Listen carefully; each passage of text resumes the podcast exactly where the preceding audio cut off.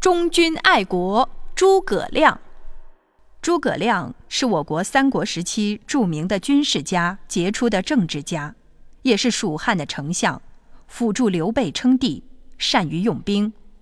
在世时被封为武乡侯，之后被追封为武兴王。他忠于自己的君主与国家，在刘备死后仍然辅佐年幼的君王。公元二百二十三年四月，刘备重病，急召诸葛亮。主公病重，急召我回去。如今不知主公有没有好一些？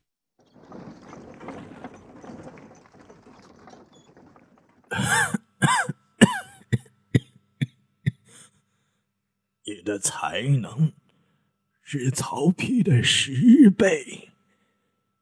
必定能安顿国家，以后一定能干出一番大事业。如果四子是做皇帝的料，你就辅助他；如果他没有那个能力，你可以。自己决定。主公，臣不敢乱做这些猜想，臣愿意鞠躬尽瘁，效忠君主，替主公完成心愿。刘备死了之后，诸葛亮开始了辅佐小皇帝刘禅的路程。封诸葛亮为武乡侯。开设官府办公，诸葛亮领旨。臣领旨，谢主公。孔明先生，南中地区因父皇逝世而趁机叛乱，先生认为应该怎么办？因为前主公刚刚去世了，我们先不发兵，可以派邓芝和陈震到东吴和他们议和。好，这个办法好。我这就传令下去。由于皇帝年纪小，再加上能力不强，诸葛亮一直为国在外征战。报，主公，诸葛大人自贬为右将军。报，诸葛大人此次北伐，夺取了武都阴平。这一天，诸葛亮和司马懿的战争一触即发。诸葛亮无非就是想集中兵力和我一战，但是我们的兵力不能支撑和他们打仗，只能先观察敌军的情况。我们的军队先按兵不动。丞相，司马懿的军队没有动静，我们现在要不要带兵攻城？不行，如果强行攻城，我们的兵力会损失惨重。帮我准备笔墨，我写一封战书给司马懿。司马懿收到了诸葛亮送来的东西，打开一看，竟然是一顶女人戴的帽子。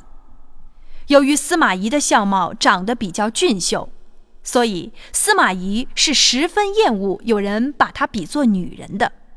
看到这顶帽子，司马懿立即就愤怒了：“好你个诸葛亮，竟然送我女人戴的帽子！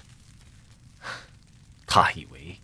这样我就会中他的圈套，主动出兵攻打，然后消灭我的军队，那就大错特错了。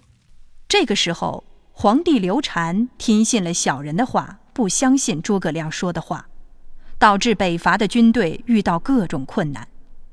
诸葛亮便书写一封后出师表给刘禅。诸葛亮在出师表中这样说道。臣一直小心谨慎的为国献出我的一切力量，直到死为止。至于事业是成功是失败，进行的顺利还是不顺利，那就不是我的智慧所能够预见的了。公元二百三十四年，诸葛亮用妙计引诱魏军进入葫芦沟，防火烧断谷口。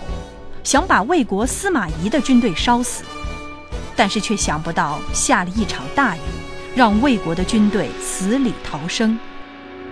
在同一年的八月，诸葛亮病死军中，蜀国军队被打败。当司马懿带兵进入诸葛亮指挥作战的地方时，对诸葛亮惊叹又赞赏。诸葛亮一生忠君报国，为了报答刘备的发掘之恩，为国家鞠躬尽瘁，死而后已。